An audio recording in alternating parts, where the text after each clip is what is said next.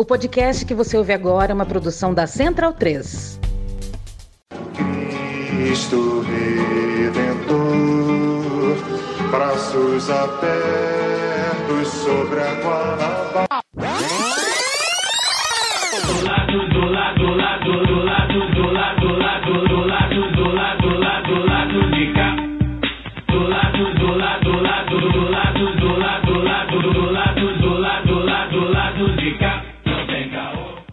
Momento, ouvintes da Central 3. Hoje é dia 12 de maio de 2022. Eu sou o Caio Belandi, diretamente do Saúl Studio. E este é o lado B do Rio 234, chegando no seu feed. Antes de dar bom momento aqui para a mesa, apresentar o nosso convidado, eu preciso reforçar aqui o convite aos ouvintes para fazer parte né, do nosso grupo de apoiadores e apoiadoras do lado B na Aurelo, tá? Esse mês a Aurelo desafiou a gente aí, tá nos dando um bônus para cada apoiador que a gente coloca para dentro do aplicativo. Então, enfim, se você tá considerando ajudar o lado B e entrar no nosso financiamento coletivo, aproveita aí que agora é a hora, né? Tem faixa de apoio a partir de dois reais, com conteúdo exclusivo, newsletter, muito mais coisa que a gente está preparando para o ano aí, durante o ano tem, tem umas novidades aí que a gente vai debater e tentar colocar em prática. E por enquanto é só para quem tem cartão de crédito. E aí, aquele recadinho que, gente, que eu dei também no, no- na última semana, né, para o pessoal do iPhone, papo é a Apple bloqueia os pagamentos no aplicativo. Então o caminho é abrir no seu navegador o link orelo.cc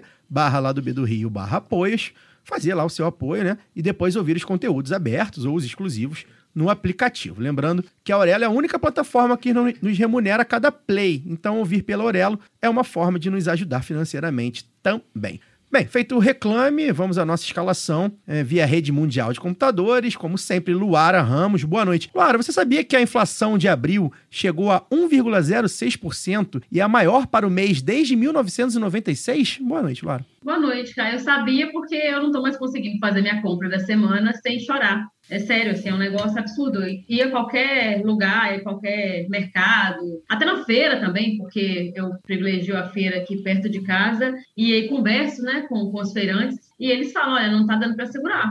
Então, é, algumas coisas a gente já tem que fazer escolhas, assim, né? É um negócio muito maluco, porque a gente conhecia isso só de, de, de ouvir dos nossos pais, dos nossos avós, e agora não, a gente está vivendo e como duro viver um período histórico. Boa noite.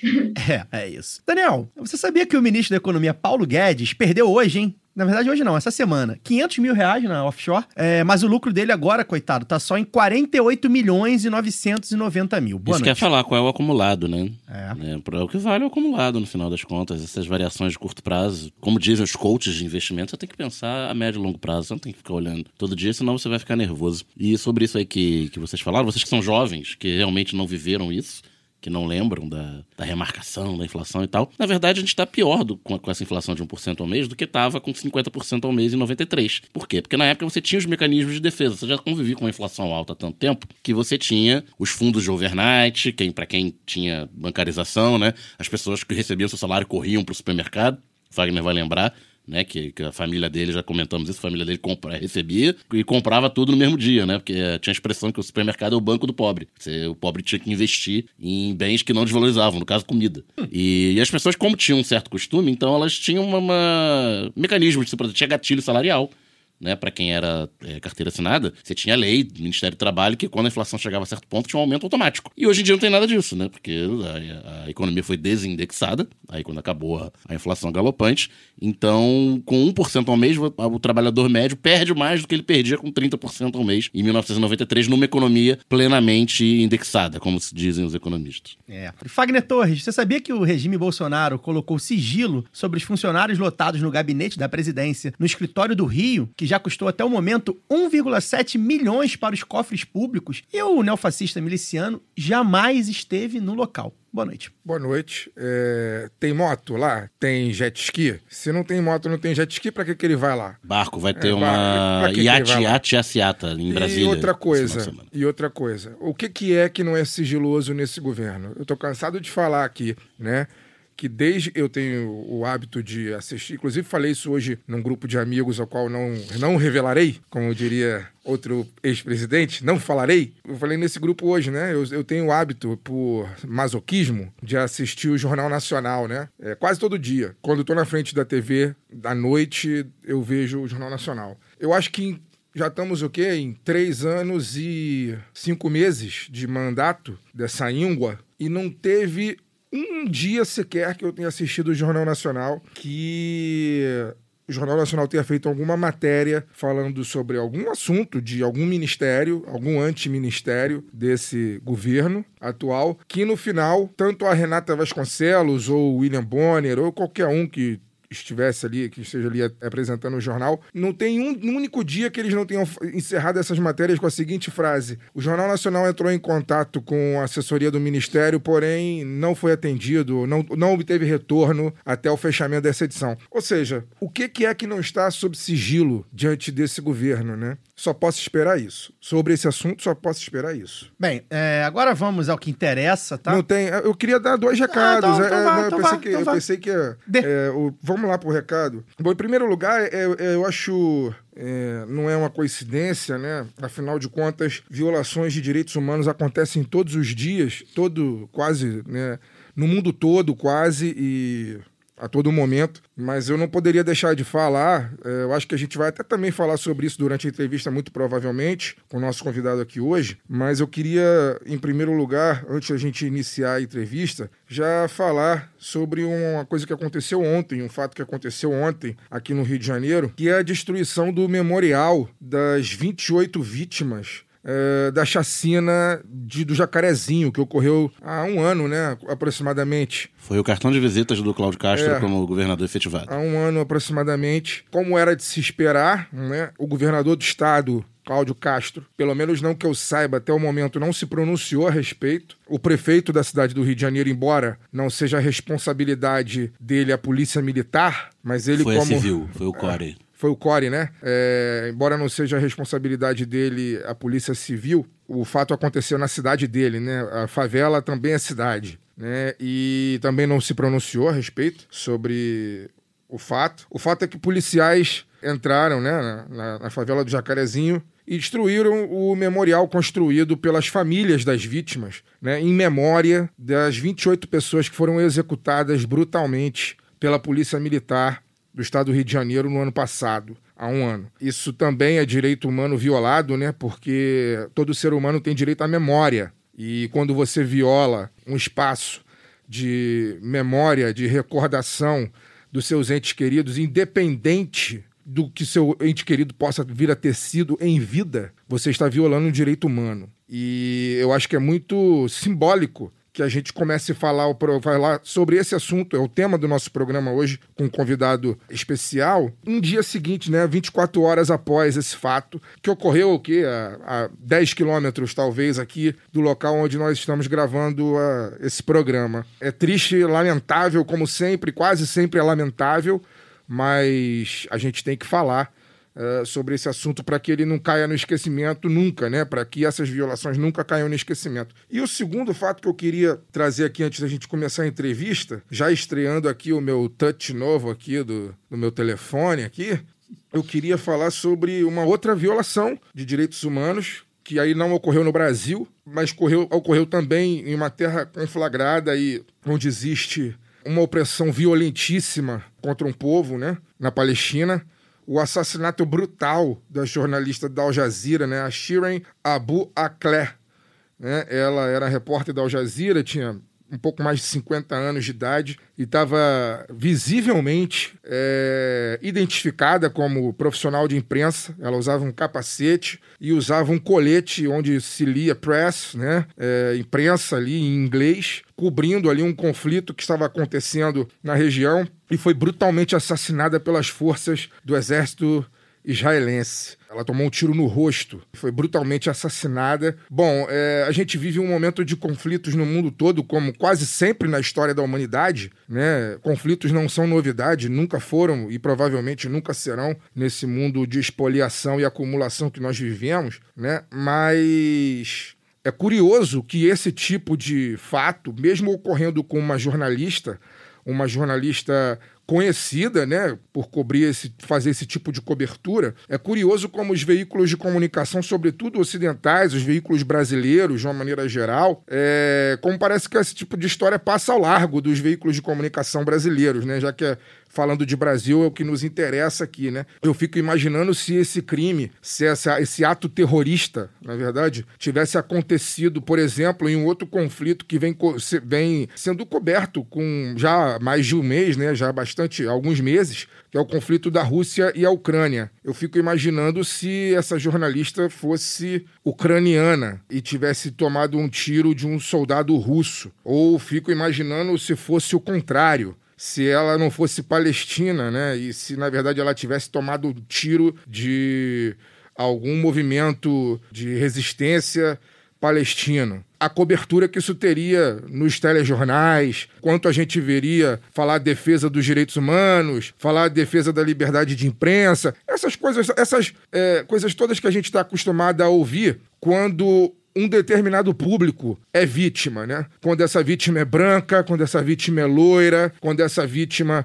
é europeia ou quando essa vítima é estadunidense. No caso da jornalista da ela era, ela era estadunidense, mas também tinha dupla nacionalidade, tinha dupla cidadania, né? Ela era estadunidense e palestina. E ela era da Al Jazeera, né? Ela não era da CNN. Eu fico imaginando se fosse uma repórter da CNN, da BBC, o tipo de cobertura que haveria nos canais de televisão, sobretudo aqui no Brasil, que são os canais que nos interessam. Então fica aqui o registro, a indignação, a nossa, o nosso lamento por essa violência, esse ato terrorista brutal que ocorreu ontem, que vitimou a Shirin Abu Akleh, da rede Al Jazeera de televisão. É isso. Hoje a gente vai conversar com João Luiz Silva, é membro da Comissão de Direitos Humanos da Assembleia Legislativa do Rio de Janeiro, a ALERJ. Bem-vindo, João. Obrigado pela sua presença aqui. A gente vai trocar aí com, com esse tema que, enfim, é urgente, né? E aí, antes de, da gente tratar do, do, do conteúdo em si da nossa conversa, eu quero que você se apresente para nossa audiência, né? Enfim, falar um pouco de você, de onde você vem e o que te fez, o que te faz hoje ser um militante de uma causa que a gente, enfim, é, depois de 10 minutos de abertura, a gente trata com muita importância ah, aqui nesse, nesse veículo e, ao mesmo tempo, na opinião pública em geral, ela é uma causa muito distorcida, né? Então, eu queria que você falasse um pouco aí de como você chegou aí na militância, na, na comissão. É, bem-vindo. Salve, salve a todos e todas, aqueles que nos ouvem, a galera presente aqui no estúdio. Eu começo me apresentando, né? Novamente, como já foi apresentado, me chamo João Luiz Silva. Gosto de dizer que, em primeiro lugar, a melhor função que eu desempenho é ser pai do Miguel. O Miguel, ele é uma metamorfose de times, né? A cada hora ele é um. Já chegou a ser Bahia. É, A gente teve que aprender o hino do Bahia, inclusive. Turma tricolor. É, turma tricolor. O segundo hino mais bonito do Brasil. É, ele é, a gente aprendeu, se você quiser, a gente canta aqui, tá na ponta da língua, porque todo dia tem que cantar, né?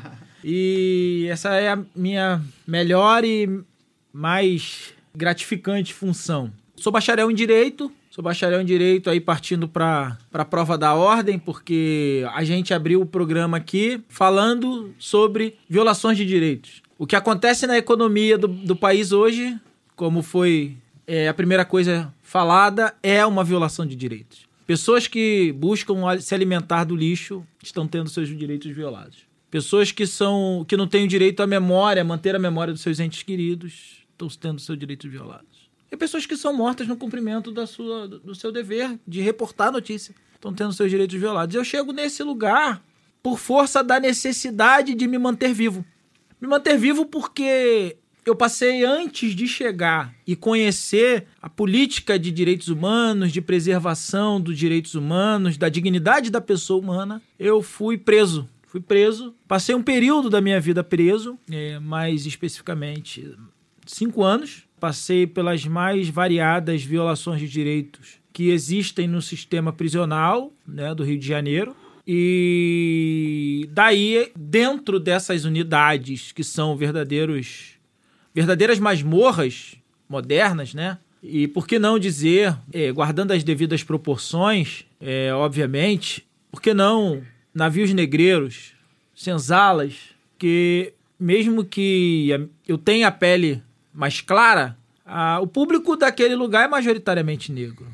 Então a gente só trocou do lugar, do de lugar, né? Onde depositar as pessoas. Antes do depósito eram os navios e as senzalas. Hoje são as prisões e, e os camburões e, e, e os automóveis de transporte. Então, dentro desse lugar, nós tivemos que nos é, unir forças entre os próprios presos para poder sobreviver às agruras daquele lugar, né? A, a humilhação, a degradação humana que é imposta dentro daquele estabelecimento, desses estabelecimentos penais. E nós uni nos unimos e, diante disso, a gente resolveu é, buscar por nossos direitos, pleitear os nossos direitos a partir do diálogo.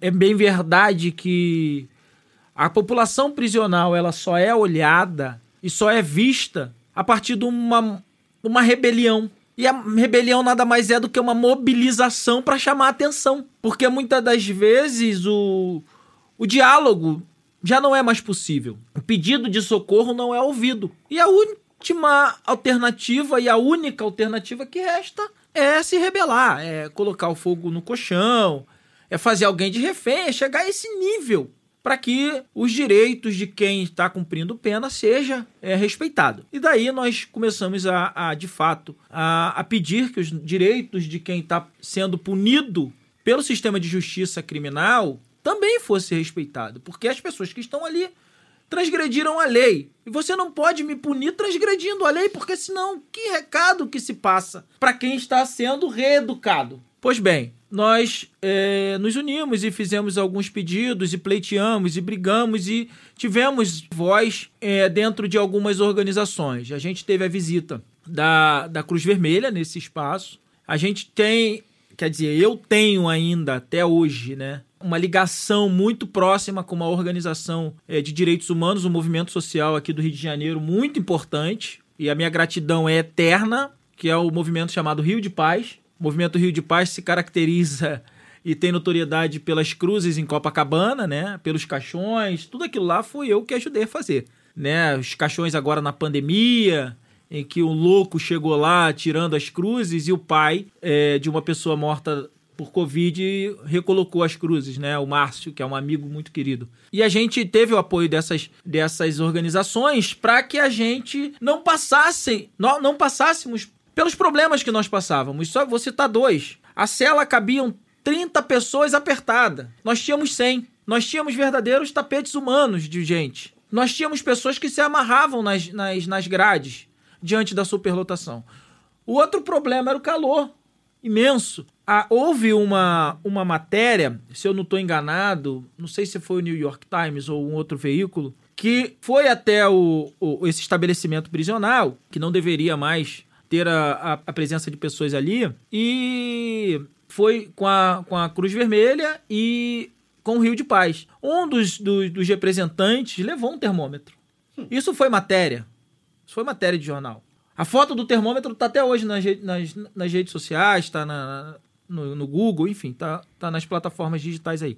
O termômetro marcava exatamente 56,6 graus Celsius. É uma condição desumana. Nenhum ser humano consegue sobreviver àquela condição. Nem depósito, né? A gente fala que é depósito de gente, nenhum depósito tem esse, essa temperatura. Não, é um depósito para incinerar, é, talvez, né, mano? É. Então, assim. E aí a gente começou, e aí a gente, eu comecei a, a, militar desde aí. Começo a entender que eu começo a militar, começo a mergulhar. E quando eu saio da prisão, eu me vejo nas mesmas condições que milhares de ex-presidiários, né? Sem oportunidade de trabalho, sem qualificação profissional.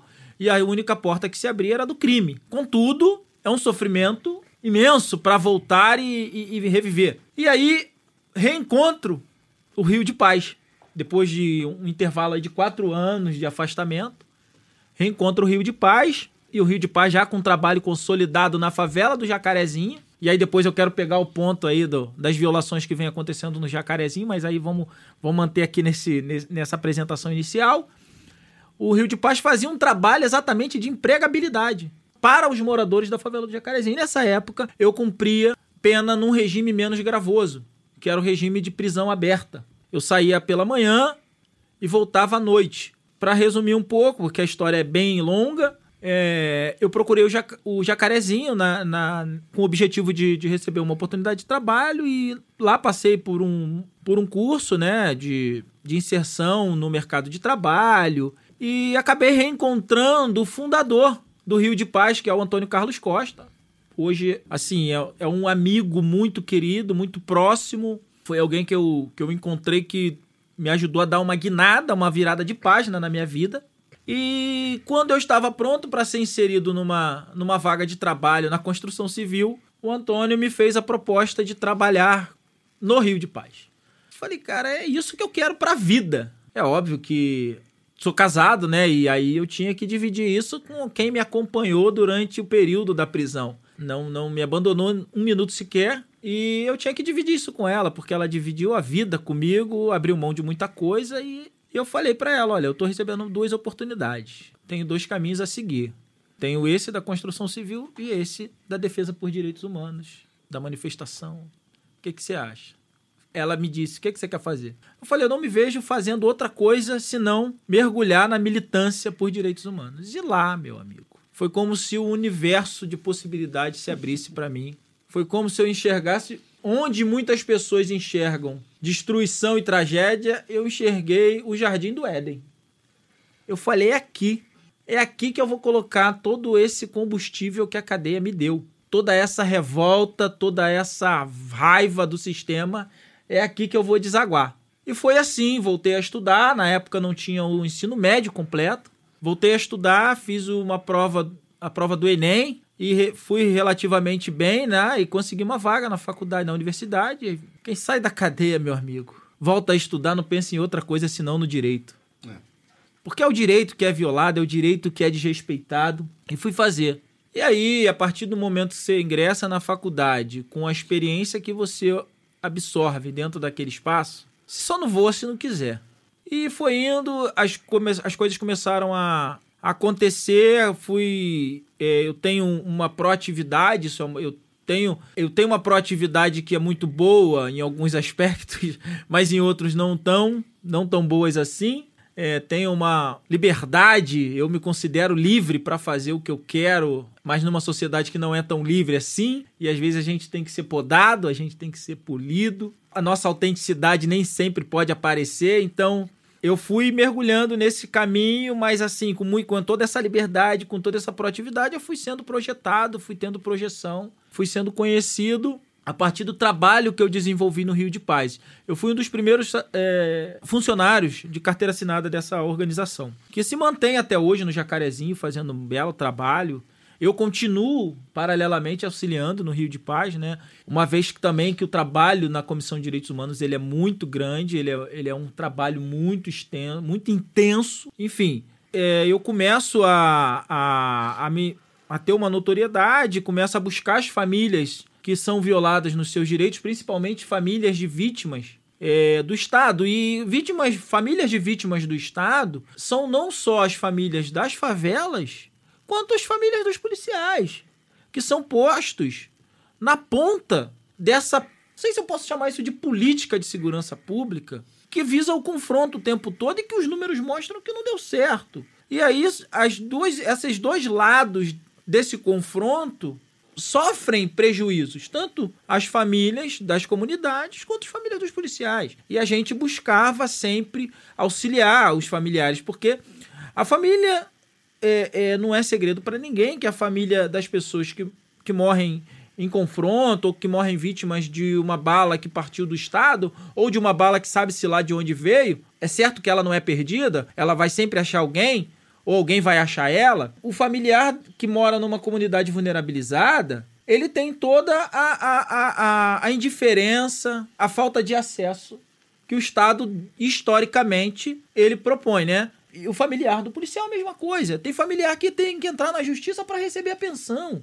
Então, assim, são dois lados, e aí a gente começa a buscar, começa a se preocupar ainda mais com as crianças vítimas, porque para nós o lado mais hediondo, mais grave de toda essa violência do cotidiano que a gente vive é a morte de crianças. E eu vi casos assim, é muito estarrecedores, muito complicados de te fazer dormir à noite. Sabe, é, é a gente tem dois casos assim, não é para chamar atenção e apelar, não, mas assim, a, a sociedade precisa saber em que meio a gente vive e dizer que mais armas mais confronto, mais violência, mais prisão não está resolvendo.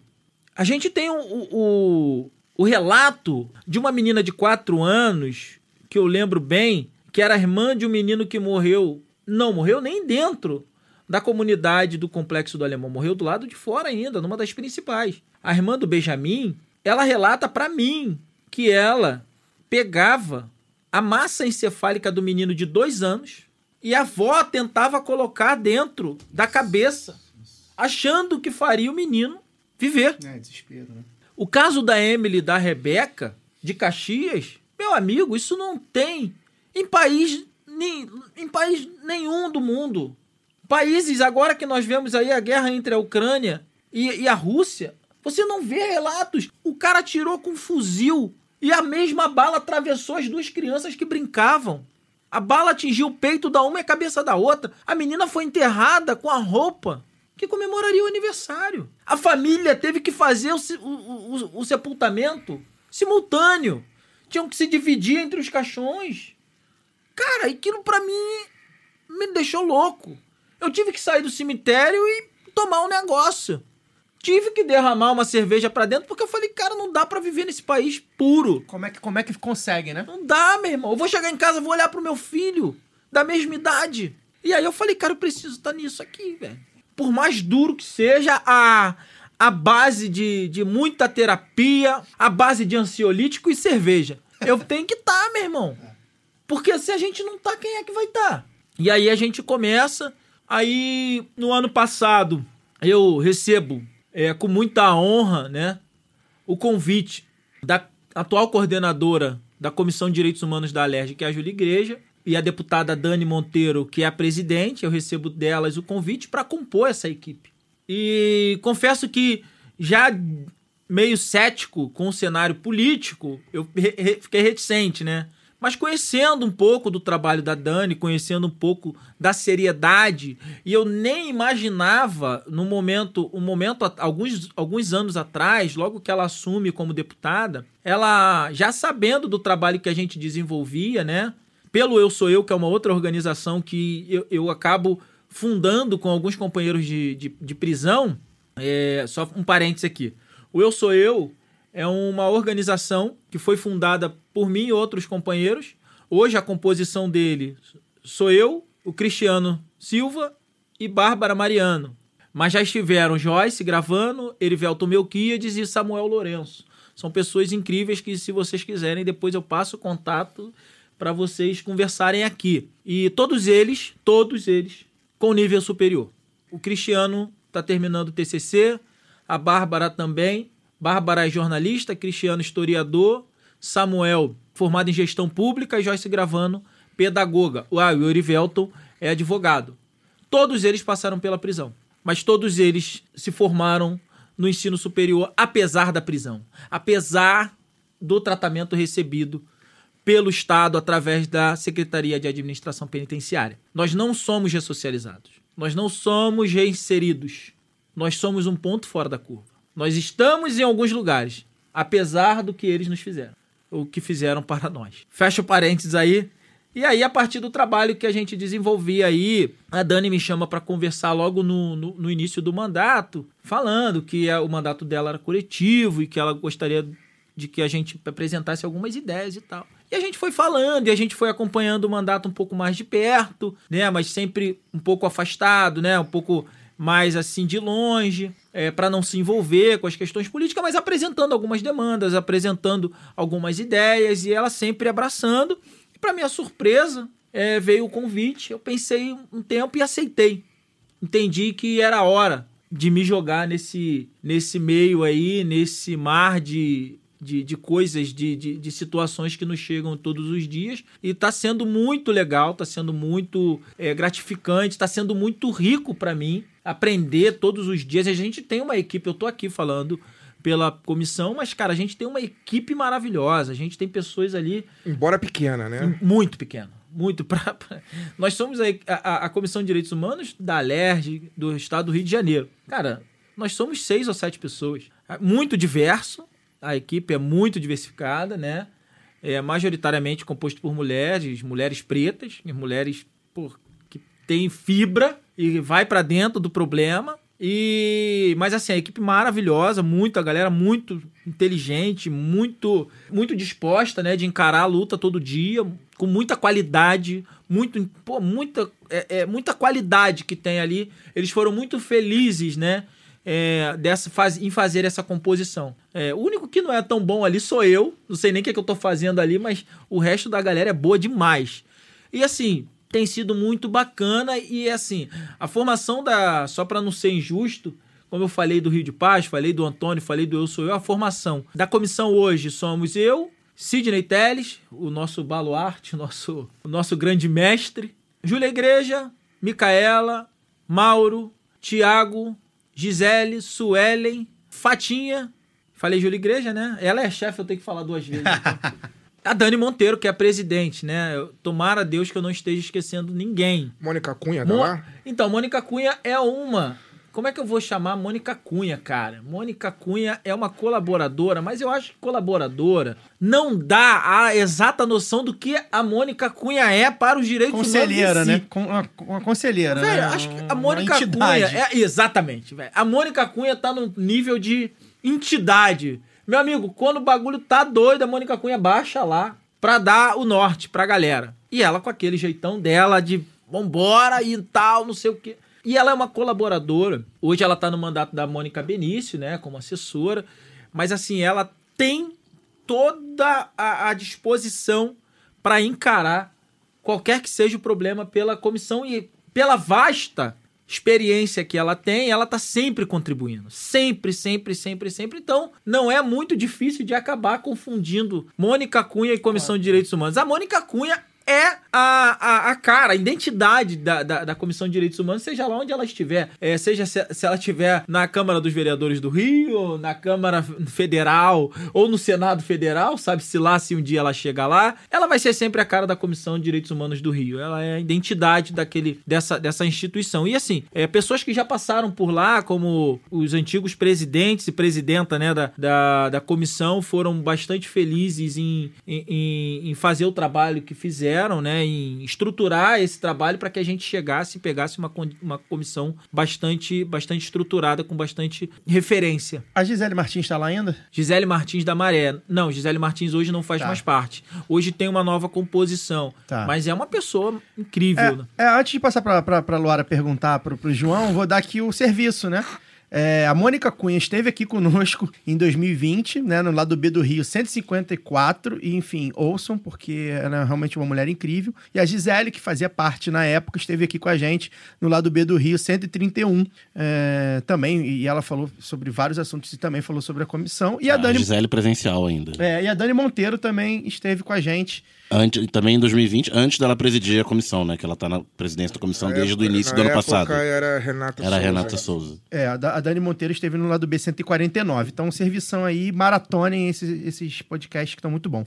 Luarita, Boa noite, João. Porque Luara, eu tô até pedir desculpa para vocês aí. Não sei nem se tem que pedir desculpa me emocionar, porque eu acho que a gente está precisando se emocionar um pouco mais, né? É, esses relatos, eles acabam deixando a gente é, chocados novo. Mas que a gente já tenha lido a respeito, a minha pergunta tem até um pouco a ver com isso, porque nós já vamos falar do jacarezinho. E aí, como o Fagner já fez essa introdução na, na- no destaque dele inicial, é, eu lembro que o que me chamou muita atenção quando eu li sobre a destruição do memorial das vítimas da chacina do Jacarezinho era que se falava em eh, que o memorial seria uma apologia ao tráfico, né? Então, assim, há uma, um- uma violência que ela é, é física, ali, da destruição, então, mas é uma violência simbólica sobre a memória dessas vítimas, e a gente não tem acesso também é, aos inquéritos, ao que, que foi, e ainda que fosse provado, ainda que fosse ligado ao, ao tráfico, né? A gente está falando aqui de gente, de pessoas. E aí, quando a gente relata, eu, eu- lembro muito de uma frase, né, do Guimarães Rosa, se não me engano, que é, é um menino nasceu, o mundo torna a começar.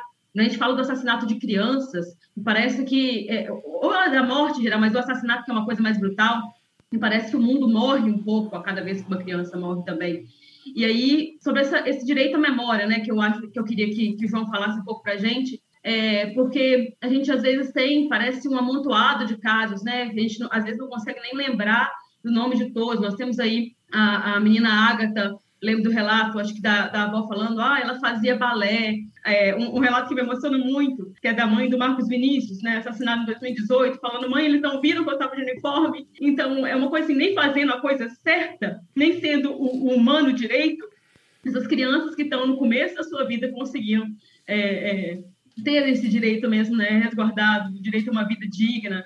E aí eu queria que você, João, falasse um pouco a respeito é, do que a comissão está falando já, fazendo já nesse caso, né, do Jacarezinho, se já está acompanhando o caso também, é, que você falasse um pouco do, do, papel da memória, da reafirmação dos direitos humanos, porque a gente, como eu disse, parece que muitas vezes é atravessado por casos como o Jacarezinho, que de tanto acontecerem parece que estão naturalizados. Então a gente já se pega, às vezes, nem emocionando mais. Por isso que eu falei assim, eu não, eu não vou nem pedir desculpa, porque é um negócio que, que me atravessa mesmo, assim, eu fico chocada e eu, eu espero que nunca consiga naturalizar uma brutalidade dessa. Que bom que você não perdeu a capacidade de se emocionar, de se comover e que nós também não percamos essa capacidade, né? Eu costumo repetir que o dia que eu perder a capacidade de me sensibilizar com esses casos tão horríveis, eu não tenho mais condição nenhuma de fazer o que eu faço. É, se o dia e aí eu vou começar bem lá do iníciozinho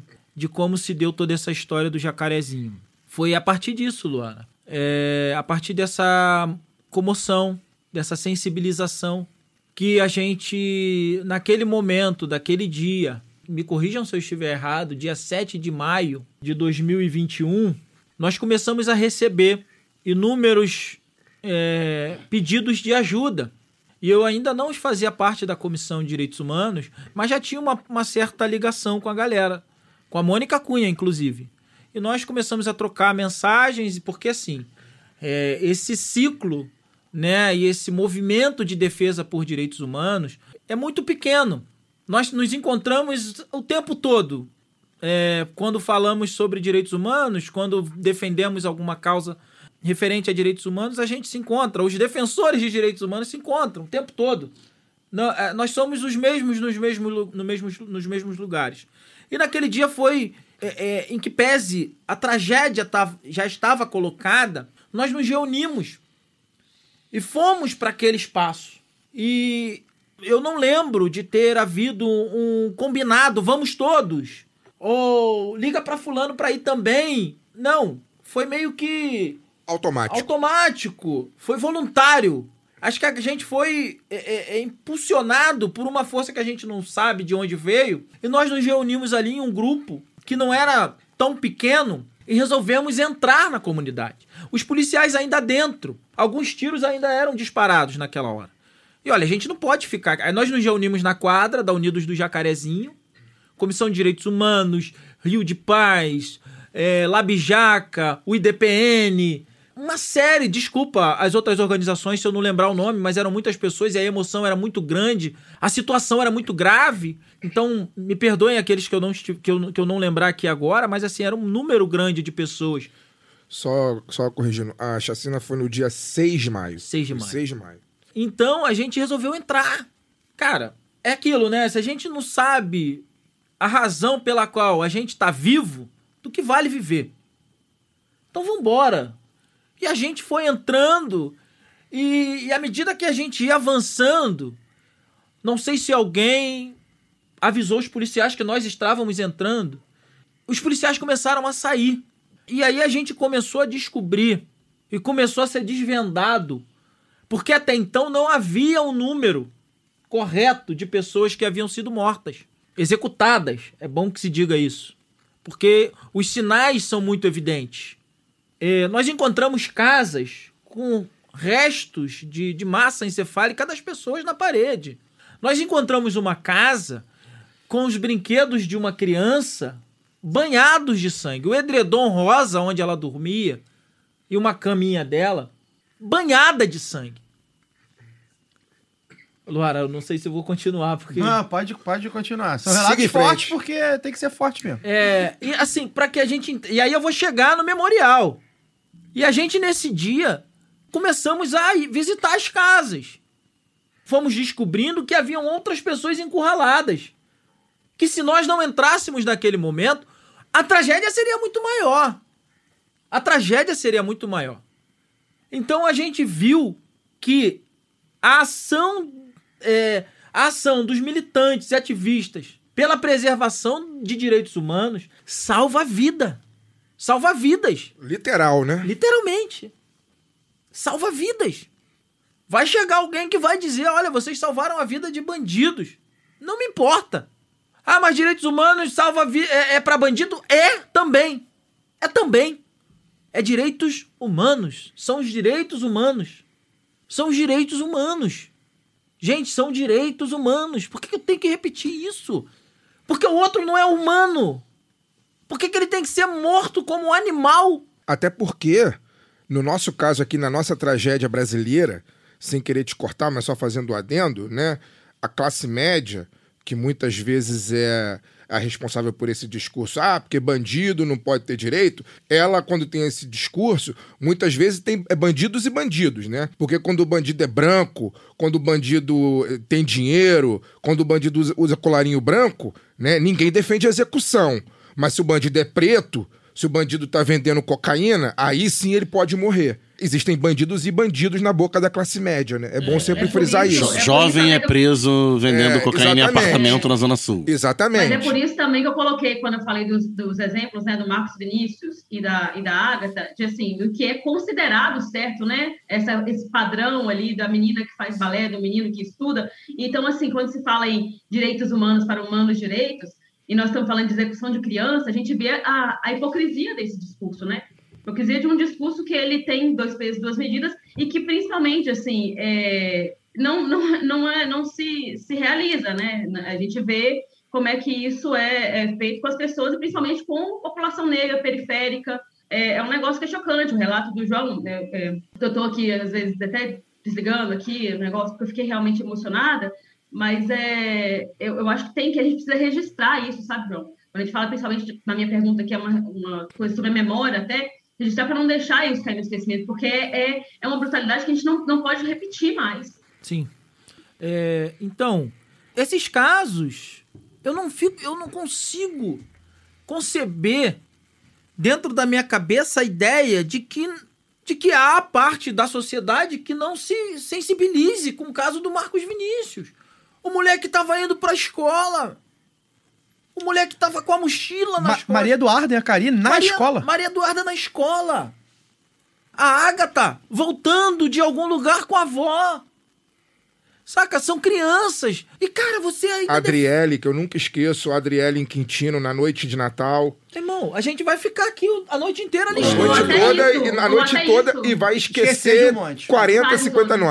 nomes. Ou o até isso que, o- que o João está relatando sobre chegar na casa, né? Nas casas. Então, assim, eu lembro que uma foto que me marcou muito desse, desse sangue assim, na parede era de ver lá a plantinha no lugar, o espelho, quer dizer, as pessoas naquela, na casa que a gente, Na casa, no espaço, isso. né? Que é um lar para nos acolher. Isso. Então, aquilo ali foi escolhido, aquela planta foi escolhida para estar ali, para poder gerar um local de, de acolhimento, e ela foi invadida Sim. sabe? Em, em todas as, a- a- as concepções de invasão possíveis. É uma violência, assim, é um negócio que se a gente pensar na nossa vida, assim, você chegar na sua casa e ver esse tipo de cena, é, é coisa de filme de terror. E assim, Luara, a, O, essa que- o discurso oficial que justifica esse tipo de ação, é, nesses casos da, da criança, né, que entre aspas fazia tudo certinho e tal, trata como baixa de guerra, né? Porque ah, não Dano dá colateral. Tem, é, dano Espólio, colateral. espólio. E aí, às vezes ainda tenta assim, sem, sem nenhum. Mas não- será não- que tava Não, e mesmo? não que faça diferença, mas é atribuir a morte dessas pessoas é que foi, é, foi foram os traficantes que atiraram. Exato. Como se, mesmo que tenha sido é, uma bala perdida num confronto traficante, que tu- tu- as perícias levam a crer que não, é, ainda tem o fato de que aquele tiroteio não estaria acontecendo se a polícia não estivesse Se a entrando daquela forma não fosse essa. de de uma política que é inócua para combater a violência, Eu, inclusive. eu vou deixar o João completar a questão lá do, do jacarezinho, mas eu queria fazer um parênteses também. A gente tá citando aqui alguns nomes que a gente tenta humanizar também, né? Claro. Pra, pra, dar- pra- claro. pra- enfim, pra tentar. A gente não vai lembrar de todos. São, pô, outro Todo saiu dia quase acontece um. 40, 50 crian- É, é. crianças, né? Estamos falando das crianças, hein, gente? Só das crianças. A gente só tá citando os nomes que saem no jornal, E- mas os que não saem. Pois é, e, e- e a gente tá te- aqui a gente tenta. São casos que marcam muito a gente. São relatos duríssimos que o João tá fazendo aqui, tá deixando aqui a gente em choque, mas é que é para ficar mesmo em choque, porque embora a gente acompanhe aqui diariamente, a gente não, não vive igual ele vive e é para ficar em choque mesmo, né? Quando ele dá os detalhes das cenas, que é pra gente entender a gravidade do problema. Tá, tentar entender a gravidade do problema. E a gente tá citando os nomes aqui para tentar humanizar essas famílias, né? Para tentar dar um, dar um. A questão do memorial, que aí eu vou deixar ele completar. Lembrando que o Jacarezinho fica a 13 quilômetros de onde a gente tá gravando é, o você programa. falou, É, 10 eu- quilômetros, e eu foi era, 12 quilômetros. eu era vizinho da E tem favela uma também. coisa também, gente, que eu acho que o Caio já falou dos nomes, né, João? A gente vai entrar já na questão do memorial. São das pessoas que são vítimas não fatais. Quer dizer, tem uns traumas aí, tem a coisa de você conviver com uma violência cotidiana que aterroriza, né? Que, que, que a gente fica pensando, será que eu vou ser o próximo? Eu acho que é- essa, conviver com isso é uma, é uma violência tremenda também, porque você já viu aquilo de perto e sabe que está em risco a todo momento. O que, o que, que separa, né? Eu acho que seria isso, assim, o que, que separa a minha. eu- e aí eu acho que entra a hipocrisia da classe média, eu ia completar na outra hora, não tive nem condição. é, que é essa coisa assim, acho que eles reafirmam tanto essa coisa do direito, né, do, dos direitos humanos para, pessoa, para humanos direitos, é, torcendo para não serem pegos.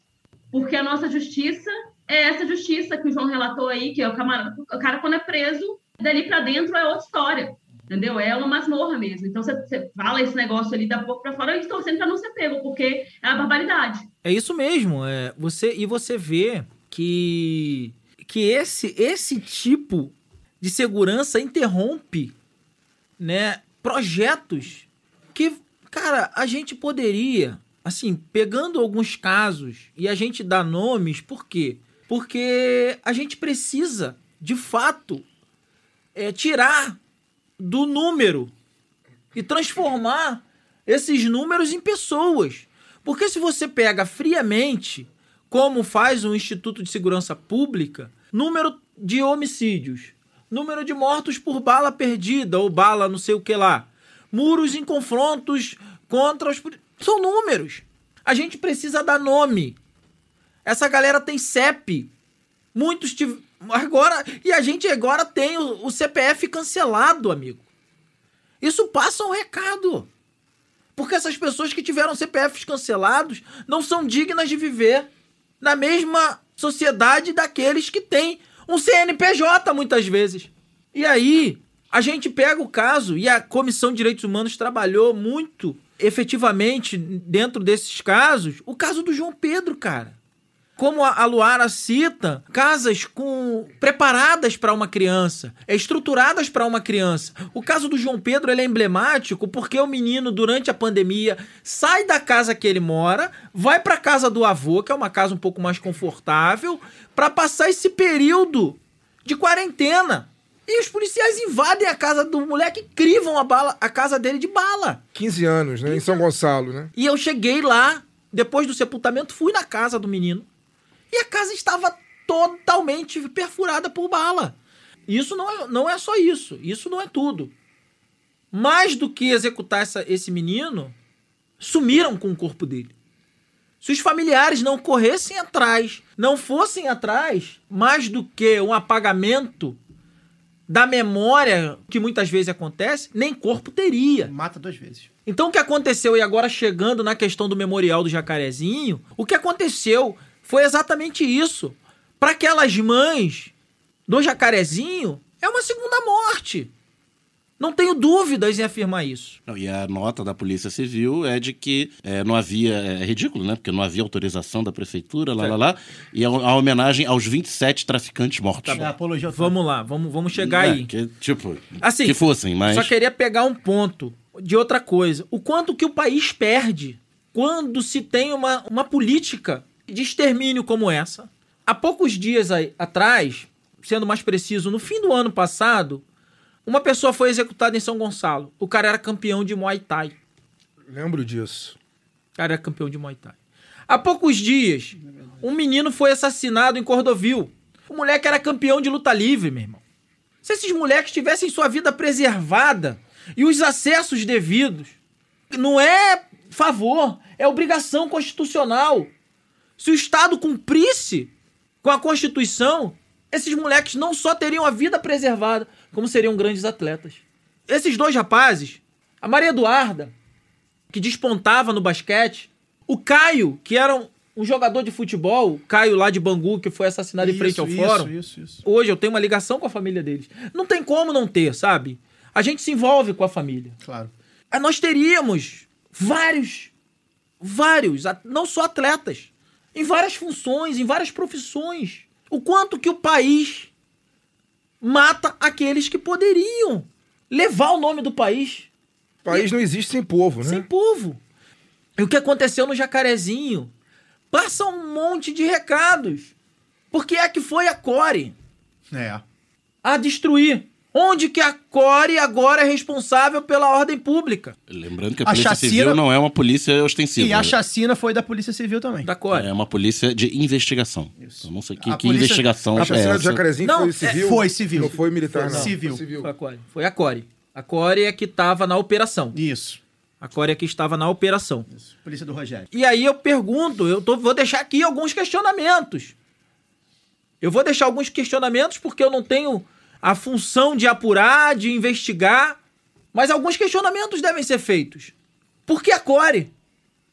Por que o simbolismo de arrancar aquele muro que com um empurrão você derrubava, de arrancar com o caveirão? Isso.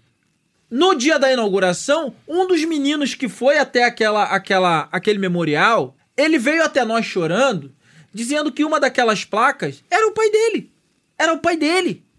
Então esse moleque não tem, o Estado não deixou ele ter o direito de lembrança do pai. Qual a concepção de direitos que essa criança tem? O que é, form... o que é formado a partir dessa violência na cabeça dessa criança? Por que é que se julga como apologia algumas placas que não passavam de 10 centímetros? E digo mais. Tinha placa do digo policial, mais. inclusive, Sim, lá. não, eu ia, eu ia chegar lá. E digo mais, fala-se muito na questão da autoridade, que né, deve se ter respeito à autoridade. Como que uma criança que é tratada dessa forma, né, o pai é tratado dessa forma, que tipo de respeito que essa criança vai formar contra determinada autoridade? Essa criança vai crescer odiando a polícia, cara. Não é difícil ela crescer odiando a polícia. Eu tô errado? Não. Não é difícil. Porra. o- Essa- essa criança e todas as outras que é, moram, Todas né? as outras. Você, você mora, você tem seis anos de idade. Tudo de experiência de vida que você tem é a polícia te fudendo. Todo dia. Fode você, fode tua família, fode teu pai, fode tua mãe, fode seu, seu avô, sua avó. Vizinho? Você vai, Esculacho. você vai crescer com admiração pela polícia como? É, uma vez eu trouxe esse exemplo para uma, prof- uma professora que dizia que, a- que as crianças não deveriam ter raiva da polícia. E eu disse pra ela, mora no mesmo contexto que eles. É, lógico. É. E mesmo assim, ô João, desculpa, a classe média é um pouco hipócrita nisso, porque se tu perguntar se gosta de polícia, se gosta de ser parado em blitz pra lei seca, se gosta de ser tom- tomar é, sacode no- de carro, blitz de carro, não gosta. Não, gosta o- também. O, o, o delegado Hélio Luz, ele falava isso. É, A gente quer uma polícia boa e honesta pro pobre. pois é. Pra aquele, pro policial que vem com mandado de ser prisão co- no é. condomínio de luxo, É. ele pode ser corrompido. Exato.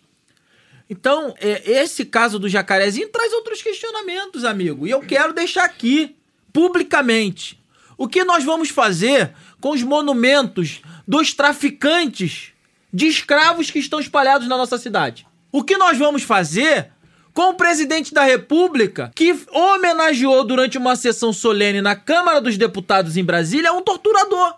Se é apologia, é apologia. Vamos julgar. Igual. Ou a gente tem dois pesos e duas medidas?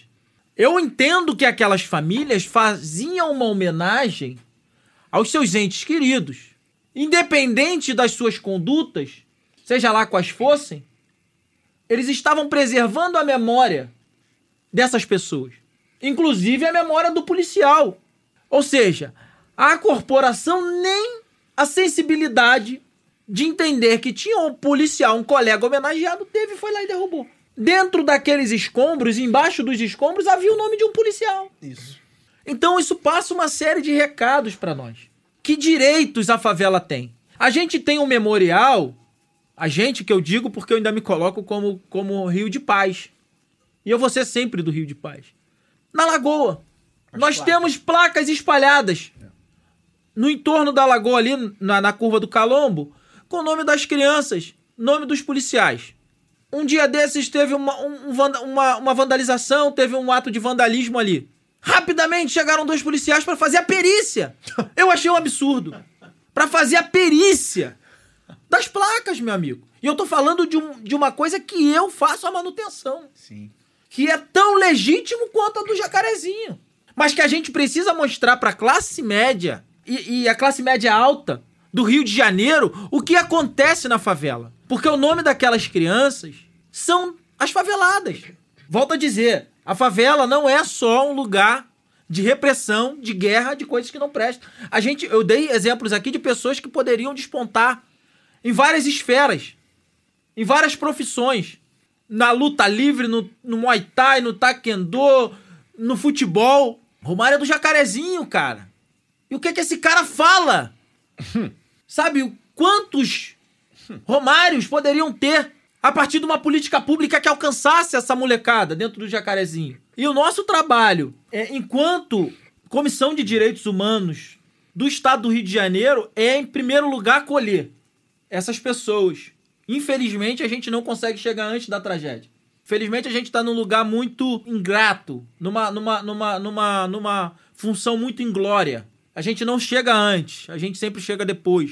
E a política não é. A política não é. Não é, é Prevenção. de prevenção, né? A política é essa mesmo. A política é de matar e você- a gente chega, vocês chegam pra minimizar a tragédia, vamos dizer assim. Fagner, é, rapidinho, antes de, de passar a palavra aqui pra você fazer a sua pergunta, vou dar o serviço aqui, né? A placa. E assim, a placa, a placa não fazia crítica nem à polícia, gente. É, é, é, assim, é um negócio realmente. é, vou ler aqui, né? Homenagem às vítimas da chacina do Jacarezinho. Em 6 de maio de 2021, 27 moradores e um servidor foram mortos. Vítimas da política genocida e racista do estado do Rio de Janeiro, olha bem, né? Tá culpando a, a política, não tá culpando a polícia, hein? Que faz do Jacarezinho uma praça de guerra para combater o mercado varejista de drogas que nunca vai deixar de existir. Nenhuma morte deve ser esquecida, nenhuma cha- chacina deve ser normalizada e a placa com o nome e as datas que tinham de, de nascimento das vítimas. Cara, e assim, é, a, a polícia sobe o, tem todo um, papel aí, enfim, a gente fala isso, vai falando isso decorrer do programa. A polícia sobe as, as favelas por política do Estado, né?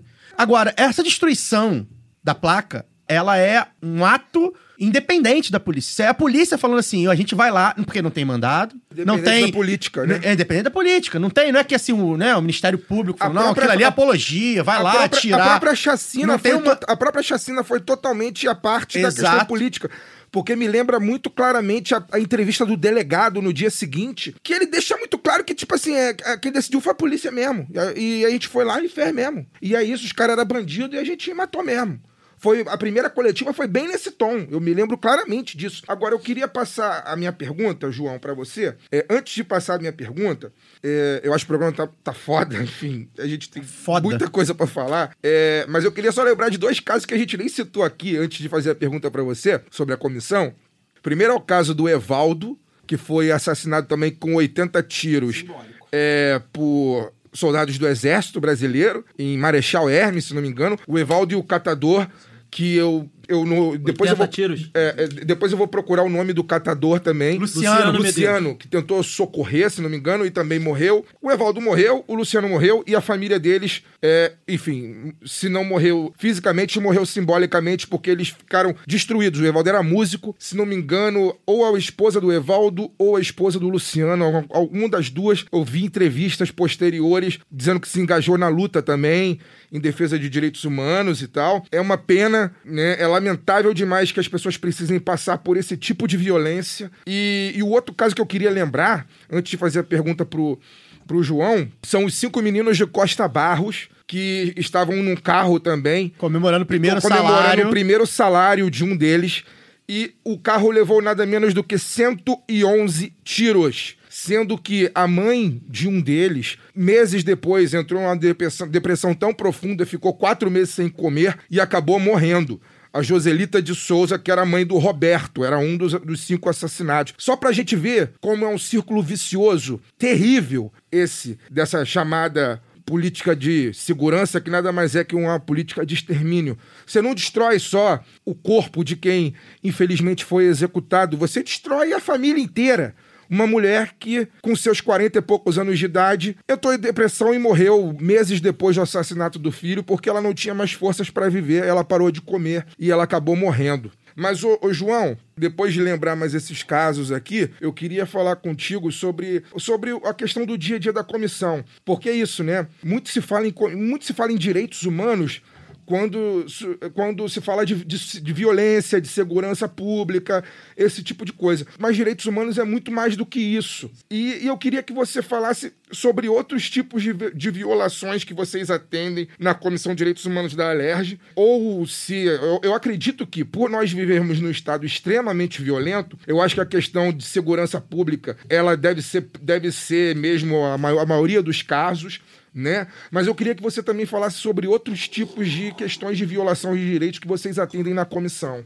Ah, os atendimentos são muito diversificados, né, cara? Você imagina que a Comissão de Direitos Humanos, o quanto que ela, ela é conhecida, né, a partir do, como eu já disse aqui, de trabalhos que vieram sendo desenvolvidos bem antes de nós chegarmos, ela teve uma notoriedade aí muito grande, né, com, com Marcelo Freixo, com a própria Renata Souza, com aqueles que vieram antes. E os casos são muito diversos, desde violência à mulher até perseguição no, no, no, no quartel onde o camarada está servindo, sabe? São os casos são, são vários.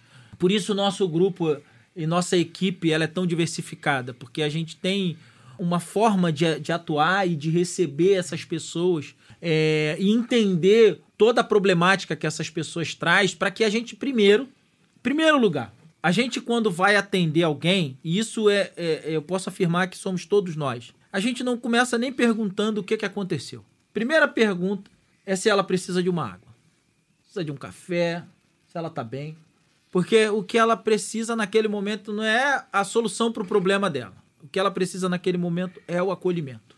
E todos nós, sem tirar ninguém, todos nós, o que nós primeiro, em primeiro lugar fazemos é acolher. A partir desse acolhimento, deixar a pessoa à vontade e segura para poder falar, mostrar para ela que aquele é um espaço de segurança, que ela pode trazer a demanda que for. E a gente faz isso é, tratando a pessoa com muito cuidado, com muito carinho, com vários critérios de, de anonimato, vamos dizer assim, né? Obedecendo muito uma questão ética, dependendo do, do problema que a pessoa vai trazer, é separar um, um- um espaço adequado para que ela possa falar. É, se é uma questão de violência contra a mulher, uma violência sexual, obviamente não serei eu a ouvir essa, esse relato, né? Porque se ela foi violentada por um homem, ela não tem que falar para outro homem. Eu não vou saber ouvir ela com o mesmo ouvido que a minha colega, que a mulher vai ouvir. Então, isso a gente tem é, dentro da nossa equipe um espaço reservado para que as pessoas falem, falem com alguém com quem ela se identifique, assim como a questão daquele que vem nos procurar por alguma perseguição é, do, do sistema, no sistema prisional ou na, na comunidade onde, onde mora, que sofre perseguição pela milícia ou pelo, pelo varejo do tráfico. A pessoa tem que se sentir minimamente segura para trazer isso, sabendo para quem é que ela está passando isso e como isso vai ser encaminhado. Porque também é, é- é parte do nosso trabalho saber como encaminhar. Nós não solucionamos nada. Infelizmente, nós não temos o poder da caneta para solucionar. Nós não temos o poder da caneta para fazer parar uma operação. Nós não temos o poder da caneta para dizer que uma, uma violação é, vai parar. Mas a gente pode encaminhar. O que a gente faz? A gente não tem prerrogativa para atuar na esfera jurídica sequer, porque isso é prerrogativa da Defensoria Pública. E ainda bem que nós temos uma parceria muito legal entre nós e a Defensoria Pública e a Comissão de Direitos Humanos da OAB, que tem feito um papel muito bacana. E só para fazer justiça, o memorial, assim, fazendo um parênteses, o memorial foi uma iniciativa do Instituto de Defesa da População Negra. Do nosso amigo Joel. Joel, Já, este- já esteve aqui conosco. Então é uma iniciativa deles e a gente só apoiou. A gente e só apoiou é muita coisa, né? Porque a gente foi também com uma galera para o dia da inauguração do memorial. Então, fazendo justiça, dito isso, é, nós estamos ainda, provisoriamente, trabalhando no Palácio Tiradentes, porque não sei se vocês sabem, a Alerj agora ela é, ela funciona na Rua da Ajuda número 5, e mas a Comissão de Direitos Humanos ainda não foi para lá. Mas parece que num tempo muito breve nós também estaremos lá no que eles chamam de Alerjão. Que era o Banerjão, né? É, que era o Banerjão, agora se tornou Alerjão, mas ainda estamos lá no museu, que agora vai se tornar um museu aquilo ali, que é o Palácio O Tiradentes. plenário vai sair de lá também? O plenário já foi para lá. Já foi. Já foi. Já tá, as, as, as sessões já estão acontecendo. Inclusive, quero con- convidar vocês para uma, para uma solenidade amanhã, conduzida e iniciativa da Dani Monteiro pela, com a Comissão de Direitos Humanos, que será a, men- a, a moção honrosa e a medalha Tiradentes. Agora, imaginem vocês, num contexto de tanto retrocesso, a gente vai distribuir moções e medalhas Tiradentes para aqueles que foram injustamente presos através do reconhecimento fotográfico. Todos eles pretos. Então, aquele plenário, muitas vezes conservador, né, punitivista, vai receber essa galera que passou na, na prisão de forma injusta. Então, a, a gente tá ali. Uma das nossas atuações é essa, essa correção, né? Essa reparação, entre aspas, para poder fazer com que a gente, a gente diga para essas pessoas que nos procuram que o Estado que viola também, de alguma forma, em alguma medida, tem pessoas que primam e zelam pelos direitos dela. Peço licença para dar uma pausa no programa e passar os nossos recadinhos.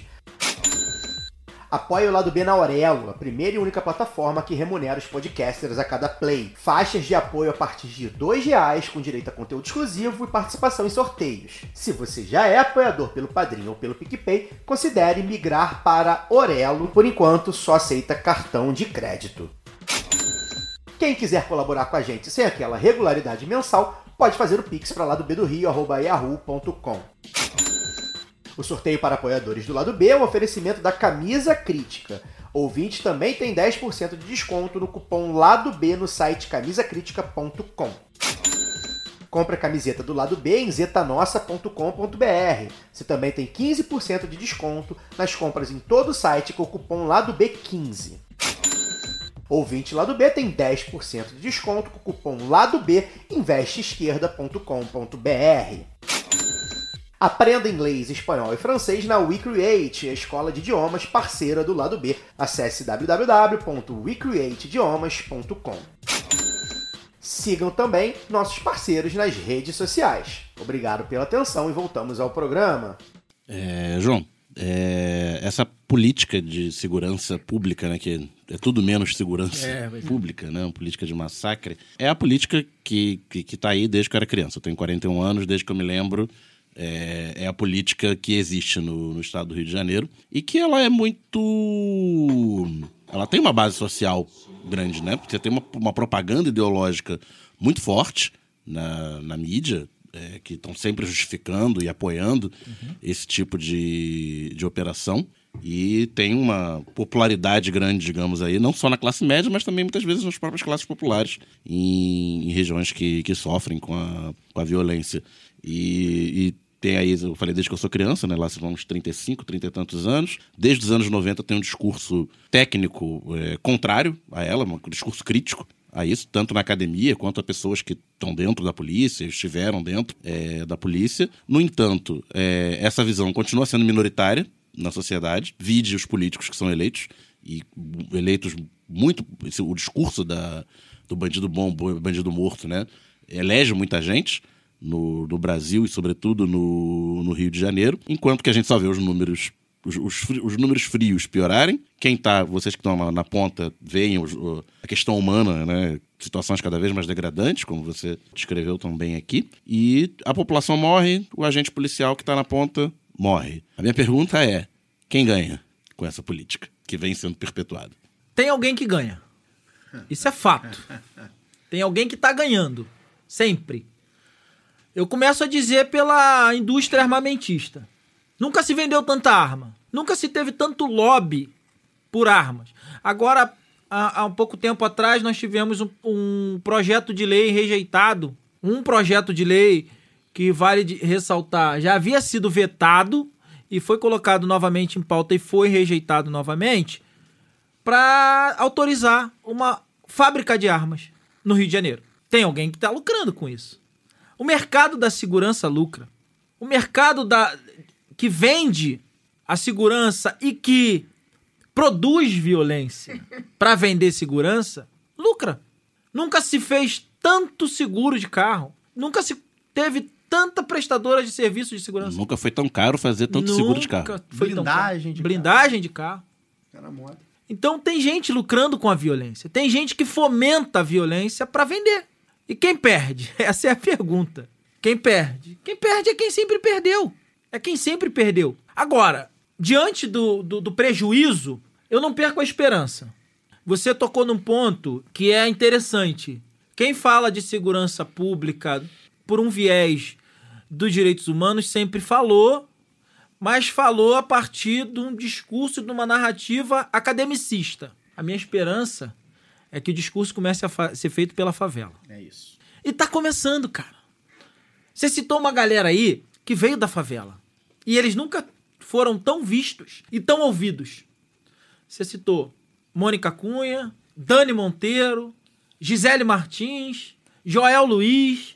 Eu posso ficar aqui o ano inteiro citando. Vários, e são amigos, são parceiros, são colegas e companheiros nessa trincheira que a gente atua. E todas elas têm um lugar em comum: a favela. Então a minha esperança é que a gente reproduza, é que a gente crie, é, deixe um legado e outros, aqueles que vierem, se tornem um grupo ainda maior que o nosso, a ponto de interromper uma operação sequer, mesmo que ela não tenha matado 28 pessoas. E eu tenho a esperança que isso um dia vai acontecer. Eu não tenho esperança de que o Estado ele respeite os direitos do Vire, favelado. vire promotor de direitos humanos, né? Não tem. Porque tá claro que a violação de direitos humanos, as operações, a política de segurança pública tá posta para manutenção de privilégios. Ou, ou você acha que é legal o moleque que sai do Jacarezinho frequentar a PUC? Ou FRJ, Ou ou, FRJ, UERJ. ou ERJ. É bom pro Estado? Não é bom pro Estado. Não é legal ter um ex-presidiário bacharel em direito. Não é legal pro Estado ter uma Mônica Cunha que perdeu um filho atuando, militando, e daqui a pouco eleita, uma Dani Monteiro. Eleita, mina que saiu lá do Morro do São Carlos, no Estácio e tal. Preta, a mais jovem parla- parlamentar já eleita. Naquela casa de homem branco, de, de meia idade, tem uma mina preta. Essa conjuntura vai mudando, vai mandando na porrada. Mas vai mudando, velho. Isso me traz alguma esperança. E é pra esse horizonte que eu olho, sabe? Porque é- esse horizonte me faz continuar. Também me faz continuar. Então, é, respondendo é, diretamente a tua pergunta. O mercado armamentista lucra muito e financia a campanha. Haja vista, temos uma bancada da bala, É. da Bíblia. E a gente precisa fazer desses espaços os currais. Então, para isso, a gente precisa acorrentar essas, essas pessoas. E não há melhor forma de fazer isso que senão mantê-los controlados. Da nossa parte aqui, que a gente está sempre fazendo a- a- o contraponto à mídia empresarial hegemônica, a mídia empresarial hegemônica lucra, né? Lucra muito. A, o senhor Tino Júnior, por exemplo, vai ter que voltar a fazer FM dia. Pois é. Que, é, não é vergonha nenhuma, né? Pelo contrário, é até mais digno do que fazer o que ele faz agora, né? Agora na, na Record. É, é, o senhor da Atena é, jamais é, estaria essa milionário. galera- essa galera tem- Liderando intenções de voto pro Senado Sempre em São Paulo. isso. galera- essa galera aí da televisão tem o dedo de sujo de sangue tanto quanto quem Exato. tá na ponta atirando, não tem a menor dúvida É, disso. é, é que a, a- a nossa parte que cabe, né, da, da gente fazendo esse contraponto, é, é é- se retroalimenta, né? Eles vão lá, quando a gente vê as tais operações policiais, os caras estão lá ao vivo, muitas vezes, e, e falando, né? é, é, como, se, como se tivesse um lado, né? O lado bom da polícia, o lado ruim do traficante varejista e tal, e, e é isso, aquilo dá audiência... E aquilo vai alimentando o público, que vai alimentando a política de, de segurança, que não é uma política nem é de segurança, como você falou, e que vai, Vai enfim. valorizando o espaço de propaganda. Exato. E, cara, é, E outra coisa que eu queria isso. falar é. E aí, enfim, são informações de bastidores, que eu não, não vou cravar nada aqui, mas procurem saber quem são os donos de empresas de blindagem de carro. Luara, pergunta. É, a minha pergunta até tem um pouco a ver com isso também, desse horizonte aí que, que o João falou que enxerga. É, recentemente, João, na, na última edição, até na edição 233 aqui do lado B, a gente recebeu a vereadora de Niterói, Bene Brioli, que é presidente da Comissão de Direitos Humanos da Câmara. E eu fiz Câmara de Niterói. pergun- É, Câmara de Niterói. E eu fiz uma pergunta que eu quero repetir para você. Né, É- é em um espaço que debate os direitos humanos, muitas vezes a sensação que a gente tem é de estar tá enxugando gelo, né? Porque geralmente a gente tem que lidar com intimidação, obstrução de trabalhos, a deslegitimação, que nós já tratamos aqui hoje, é, e, e, parece que é, é, muito mais uma reação aos acontecimentos, né? Já que a gente vive um momento em que esses absurdos se tornaram comuns, assim. Então, minha pergunta é como é que a gente faz para retomar uma agenda propositiva para os direitos humanos? Acho que tem muito a ver com o que você já falou das pessoas, né? Da própria, das próprias favelas que estão se levantando, se organizando, mas aí você pode ficar à vontade também, pode incluir, dar, dar exemplos, é, se você já tem alguma coisa né, agenda propositiva aí na ou algum debate mais recente sobre isso. Como é que a gente faz para deixar de ser só essa reação e começar a, a se antecipar mesmo? É difícil porque não existe esse Estado Acho que o Estado ele é, ele é violento desde a sua origem, mas como é que a gente faz para reivindicar isso? Olha, o Estado nem deixa nós nos organizarmos, né? A gente vai na força da necessidade, né? Mas a gente tem tentado criar uma agenda propositiva. Alguns movimentos sociais têm feito belíssimos trabalhos, né? Tem várias eh, organizações que têm trabalhado com o tema da segurança pública por um viés de debate, de, de, de, de preservação da dignidade da pessoa humana mas a composição hoje das casas legislativas, elas não são favoráveis. Isso é um ponto pacífico. Né? A gente teve há, duas semanas atrás é, um deputado que quase arrancou do, das mãos da Dani, é, enquanto ela falava em plenário, quase arrancou das mãos dela o microfone. Então, como é que você propõe até uma agenda? Você tem uma agenda propositiva, tendo seu direito de fala tolhido, né? cerceado, caçado e não fosse a, a, a força dela, não fosse a gana dela é, em afastar com a mão mesmo. Isso tá, tá nas redes sociais dela, inclusive. Ele teria tomado o microfone dela e são essas pessoas que dizem que direitos humanos é para é bandido. É, mas a gente tem tentado resistir, a gente tem tentado propor até debates com pessoas do campo da segurança pública. Agora, a gente tem o plano de redução de letalidades é, que foi colocado pela DPF 635, que é desrespeitado o tempo todo, né? Para pedir ao governador né, uma explicação do porquê os números. Aliás, pedir que ele apresente os números, já que houve um pedido do STF de um plano de redução de letalidade que de fato haja redução na letalidade. Mas a gente acabou vendo uma semana na semana passada um menino chamado Jonathan que foi morto no Jacarezinho, sendo socorrido numa moto. Então, uma das propostas que a gente tem é pressionar o governo, respondendo mais diretamente, é pressionar o Estado que cumpra. E o nosso papel é sempre no cumpra-se. No cumpra-se. A lei já tá lá, Ninguém né? Ninguém quer mais. Eu não quero mais lei, para nada. Eu quero que o Estado cumpra. Cumpra-se a lei. Cumpra a Constituição. Cumpra-se aquilo que o, que o STF propôs como, como orientação para redução da letalidade dentro das favelas. Cumpra-se a DPF 635, que não é, vale dizer, não é uma proibição da polícia acessar os territórios de comunidade. Ele estabelece alguns critérios para que isso aconteça. E erroneamente ou intencionalmente, desonestamente, algumas pessoas têm dito que é uma proibição de operações. E não é. A DPF está clara é proibição de uso do helicóptero, entre outras coisas, de uso do helicóptero como plataforma de tiro. É um absurdo, né? Não precisa. Que deveria ser permanente. A sua frase, a sua, você, você falando aqui, a minha cabeça fez assim, tipo, cara, tipo, porra é essa? Bom, Marcos Vinícius tá aí pra provar. É. Ou seja, não tá mais aí pra provar. É. Que tá aí a Bruna, coitada. Todos esses casos, assim, ah, pegando uma. uma eu acho que eu respondi, Luara, a sua, a sua pergunta. Uma das proposições que a gente sim, tem sim. efetivas é é cobrar do governador esse plano de redução de letalidade e fazer valer, de fato, a DPF. Agora, voltando ao Luciano e o Evaldo, foram casos que eu acompanhei muito de perto. É, o Luciano, cara, eu fiquei 12 dias com a mãe dele no hospital. 12 dias eu acompanhei aquela senhora no hospital.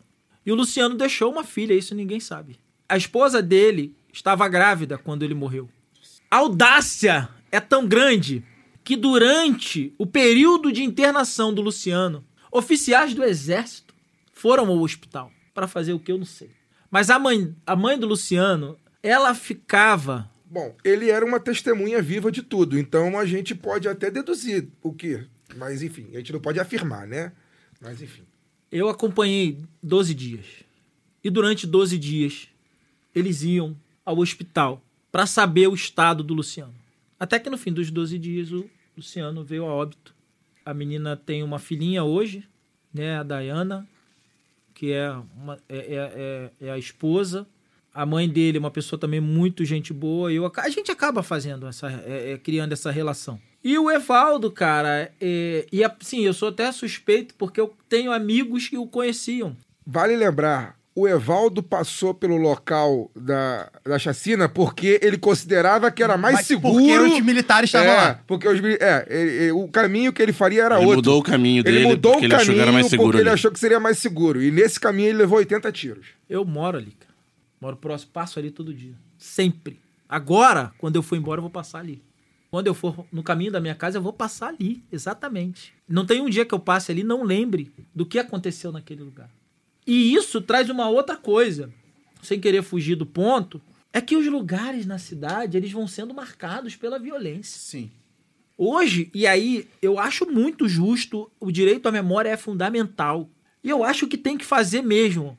Mas a gente tem espaços na cidade marcados por uma tragédia que não se vê em lugar nenhum do mundo. Praça Essas Penas tem a da Gabriela, do, que tá saindo do metrô. Aqui- Na São Francisco Aqui na esquina tem do, do menino que morreu no assalto. É, né? aqui na, na esquina da A Kathleen, Catherine tem agora. Romeu, o- a os quadra. meninos de os meninos de Costa Barros, o, o, o rosto, os rostos dos meninos estão no muro da, É. da estação, sabe? O memorial A foi Marielle destruído. no Estácio. Marielle, cara, as pessoas que vêm de fora, elas devem conhecer esses espaços. Porque é para entender e para conhecer como o país que trata o turista de certa forma bem, trata os seus. É denúncia, né? E tem que espalhar. O IDPMRJ, que é uma, uma instituição também de direito à memória e à justiça racial, tem espalhado outdoors das pessoas desaparecidas. Então, essas organizações, isso também são agendas propositivas, sabe? De colocar em partes da cidade o rosto, o nome daqueles que foram executados pelo Estado. Perfeito. A gente está se encaminhando pro, pro final do, do programa, mas eu tenho mais uma pergunta, João, que é uma pergunta que eu fiz para muita gente, inclusive vários dos citados aqui, que eh, eu fiz essa pergunta. Gente que vem das, das periferias, da- das favelas, que milita na questão dos direitos humanos, que são violados principalmente eh, eh, nas favelas e também, de, algum, de certa forma, no sistema carcerário, que é uma pergunta sobre questões político-partidárias, né? A gente aqui na, na bancada, nós quatro da bancada, e boa parte dos nossos ouvintes, enfim, nós somos alinhados a eh, determinados partidos e projetos políticos, né? Somos de esquerda, né? Por assim dizer, todos nós. Eh, todos nós temos já um candidato já definido para outubro, né? E a gente não, não, não se furta em dizer que a gente, todos nós aqui vo- votaremos no Lula, mas a gente sabe também que ah, durante muitos dos, dos governos do PT, seja o, o federal com Lula e Dilma, seja alguns governos, inclusive estaduais, como o de Rui Costa na Bahia, entre outros, todos eles tiveram problemas graves de violação de direitos humanos, né? Se a gente entende que essa política, eh, e é uma das minhas falas aqui, essa política muitas vezes é uma política que é comandada por um braço independente da polícia, eh, ao menos a gente espera que governantes que se dizem de esquerda tomem algumas das atitudes para minorar, de alguma forma, essas violações, né? Né? De toda forma, e aí a pergunta que eu fiz para fiz para Gisele, fiz para Mônica Francisco, enfim, fiz para várias vários personagens que passaram aqui. O que que você sente? O que que você analisa? Qual o seu o seu a sua a sua análise do momento que o Brasil vive sob o governo, o regime, que eu chamo de regime Bolsonaro. Se, é, de toda forma, né, nunca teve democracia na favela e, e no sistema carcerário, vamos botar assim, e nunca teve, nem com, com, com Lula e Dilma, com Bolsonaro essa, a coisa fi- tomou uma- um outro formato, né? O formato de como a gente tem falado aqui, né? Da, da população, às vezes, comum, não só o policial, se sentir no direito de violar né, o direito do outro, porque o outro, enfim, corpos negros e periféricos e tudo mais. Né? Ah, a questão indígena também, enfim, também casa muito com essa. Quando a gente fala de racismo, a gente tem que lembrar né, da questão indígena. Então, eu queria que você falasse um pouco, né? Agora, é, é, como é que você analisa essa questão e sua expectativa, né? É, é, de a gente, de fato, conseguir tirar o Bolsonaro do, da presidência, se a gente pode, de repente, ter uma expectativa de encontrar um, um- um- novo governo que de repente dê mais atenção a essas pautas que não foram, é, não tiveram as atenções devidamente dadas, e a importância E pior, devidamente quando dada. teve atenção, criou coisas Piorou, muito complicadas, inclusive. como a Força Nacional de Segurança, É, Pronar, é, blá, blá, blá. É, o número de, de, de, de, de- de presos aumentou. Tem toda um- uma política que a gente aqui tem que, tem que fazer.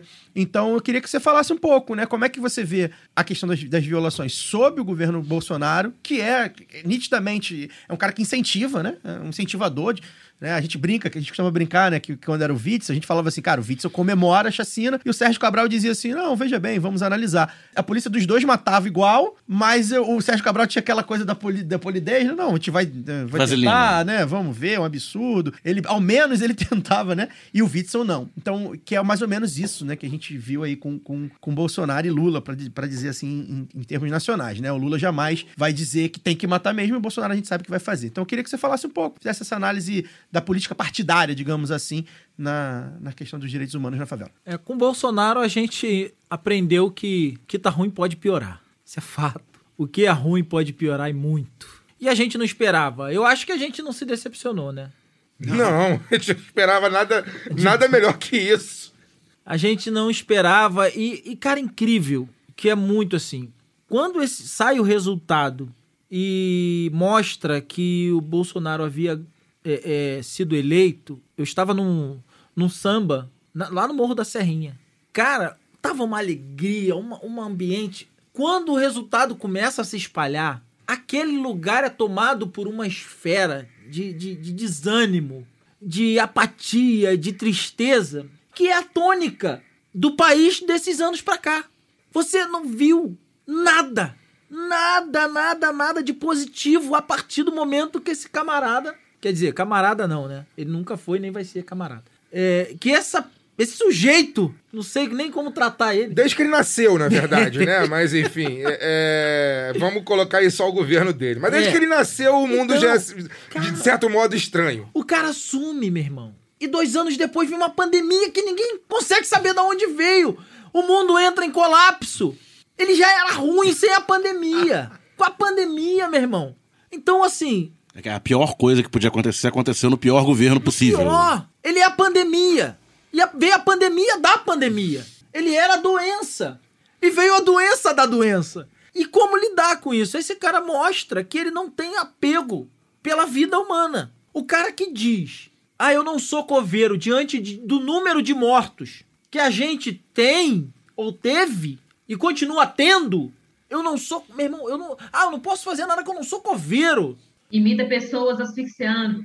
No momento em que as pessoas estão morrendo, ele promove encontros com os seus adoradores, com aqueles que idolatram ele. No momento em que as pessoas estavam reclusas, pessoas com a saúde mental abaladas, porque não podiam sair de casa, porque não podiam ver seus entes queridos. Muitos pais e mães idosos ficaram reclusos e, e- e muitas vezes sozinhos. E esse cara promovendo motociata, andando de barco, fazendo churrasco de picanha, andando de jet ski. Ele não tem o menor apego, não tem o menor zelo. Eu parto do pressuposto. Ele é mal. Ele é a figura do mal. Ele é a figura do mal.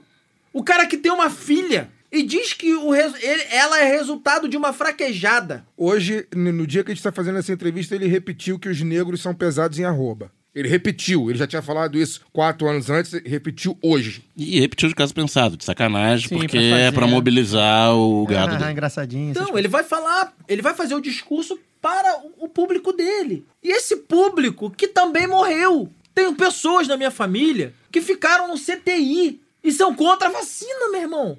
Que nível de, de, de, de lavagem cerebral essas pessoas passaram para para nos zelarem por, por sua própria vida, adorando a um, a um ser dessa espécie. Porque aquilo não é um. não- consigo enxergar esse cara como um, um ser semelhante a nós. O cara que fala que Ele coloca em dúvida a nossa defesa dos direitos humanos. Basicamente é isso. A mãe, a mãe dele. Tua É um mãe vai tomar asterisco, vacina. Tua mãe vai tomar vacina? Por mim, não. Meu irmão, eu acho que ela se arrependeu de ter parido aquele desgraçado.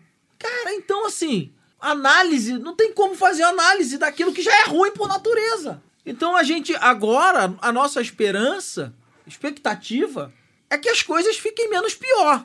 boa pra nós que estamos na ponta, amigo. Infelizmente, o Lula tá fazendo um movimento de encontrar com os movimentos sociais, com a galera que tá na ponta, com o- o- o- a- a- os parlamentares de esquerda. Tá fazendo as alianças que ele julga que tem que fazer para poder conduzir. Ano passado ele teve aqui um encontro com lideranças Sim, negras sim, e sim, tal. sim, a gente sim. até teve lá com Teve o Caio cobertura do lado dele. lá. Então, é, é, isso, isso é muito importante.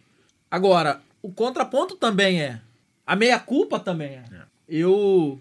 Me perdoe a minha chefa aqui, que tá lado a lado. Mas, cara, eu sou preso do governo do PT. E durante meu, tempo, meu período preso, eu vi a população carcerária triplicar. Isso num governo dito de esquerda, preservador de direitos humanos, antipunitivista. E a gente precisa. A gente teve um investimento em segurança, entre aspas, muitas aspas, Polícia, né? enorme. A gente teve a aprovação da lei de drogas no governo do PT, onde a, a, a, a Câmara é era majoritariamente do PT. Passou a lei de drogas. Isso entupiu os presídios. Então tem muita coisa que a gente precisa rever. Mas não dá para continuar do jeito que tá. Porque se a gente corre o risco, e a gente corre esse risco, não é bom que se diga isso, a gente corre esse risco de manter, de ter esse cara mantido no poder, a gente caminha para morte. A gente caminha para dias muito difíceis. O país está em recessão, cara. O salário mínimo nunca foi tão desvalorizado. Desde, desde o cruzado, eu tava ouvindo um- uns analistas aí econômicos e os caras falando. Nunca o poder de compra do salário mínimo foi tão baixo. Daniel falou aqui no começo do programa. Deu, Exatamente. Explicou. Sabe, cara, a gente vai ver a população em situação de rua aumentar. A gente vai ver pessoas desempregadas ou então subalternizadas nos A seus gente tá empregos. vendo, né? A gente Sim. Vai ver aumentar. piorar. Vai piorar, é. Então a gente precisa tirar esse camarada. Isso cara, é, é público e notório. A gente precisa extinguir e aí a gente tem que ter disposição para encarar o que vem pela frente. Em suma, não pode fazer aliança com pastor fundamentalista, não pode fazer aliança com ninguém da bancada da bala. É, é importante é, manter os juralistas do outro lado também. Enfim, tem uma galera aí que a gente não pode se aliar, né? Porque, enfim, acaba. Vão matar a gente. É, vai É, prejudicar. vão matar a gente. É, prejudicar na ponta aqui. Todas essas histórias que o João tá contando aqui, elas também são resultados de, dos nossos erros, enfim, de pessoas ruins com as quais a, a gente precisou apertar a mão para poder governar, né? Vamos dizer dessa forma. E aí, né, não, não, não dá para esquecer. Marcelo Crivella, que foi prefeito do Rio de Janeiro, foi senador apoiado pelo, pelo governo do PT e foi ministro, né, da Dilma, por exemplo. Ele é um promotor dessa violência toda que a gente está tá falando aqui durante mais de uma hora e meia, né? Enfim. É, e assim, se a gente faz. é um doce. E se a gente faz essa militância nas assembleias e no parlamento, não só nas ruas, o lado de lá do direitos humanos para humanos de direitos, né? Também faz, né? Então, se a gente tem a Dani Monteiro aqui, para cada Dani Monteiro que a gente tem aqui, tem dois, três, né? Otone de Paula. Otone de né? Paula, é isso.